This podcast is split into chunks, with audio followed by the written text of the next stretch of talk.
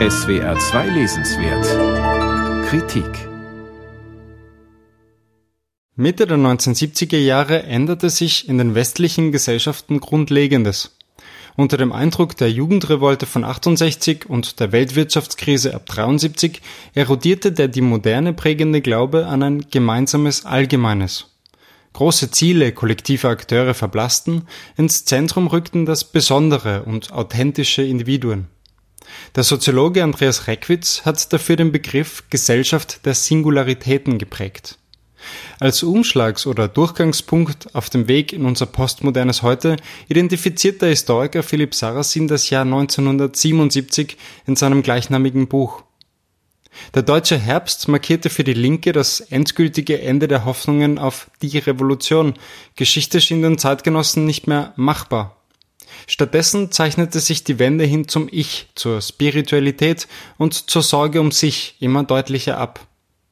Videorekorder und der Heimcomputer Apple II eroberten 1977 die ersten Wohnzimmer und läuteten damit die Singularisierung der Mediennutzung ein.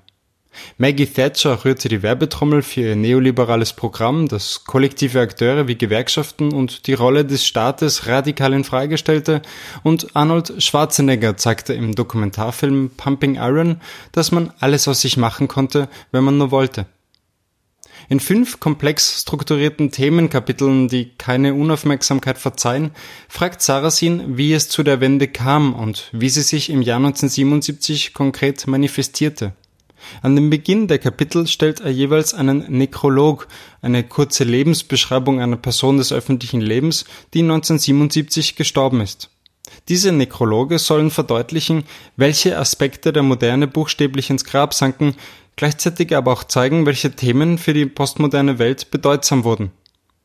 Da ist etwa der Nachruf auf Fanny Lou Hamer, eine schwarze Aktivistin, die nach entsetzlichen Gewalterfahrungen für Menschenrechte gekämpft hatte, lange bevor Jimmy Carter 1977 den als verstaubt geltenden Begriff auf seine außenpolitische Agenda setzte. Oder der Nekrolog auf Ludwig Erhard, der es wohl nicht für möglich gehalten hätte, dass seine antistaatlichen wirtschaftspolitischen Vorstellungen ausgerechnet in seinem Todesjahr den weltweiten Siegeszug antreten würden. Das Erbe von 1977 beurteilt Sarasin ambivalent.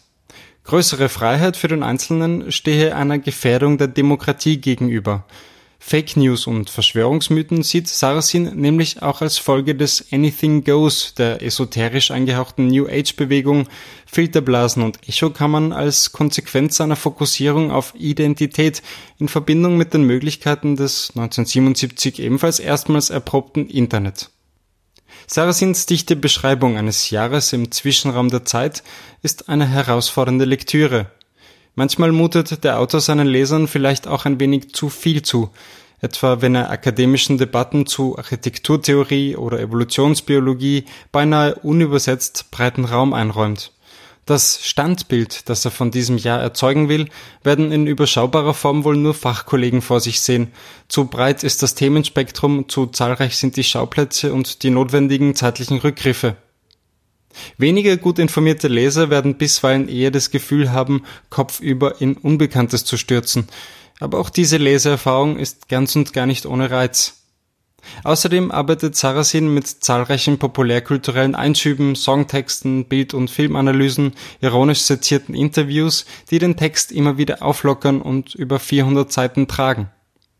Staunend fragt man sich, wie man ebenso klug und leidenschaftlich über Netzwerkprotokolle wie über die Entwicklung des Hip-Hops in den südlichen Bronx schreiben und beides in einen sinnvollen Zusammenhang stellen kann. Die kunstsinnige, variantenreiche Komposition und nicht zuletzt die elegante, treffsichere Sprache mit starken Metaphern machen 1977 zu einem Ereignis. Philipp Sarrazin, 1977, eine kurze Geschichte der Gegenwart, ist bei Surkamp erschienen. 502 Seiten kosten 32 Euro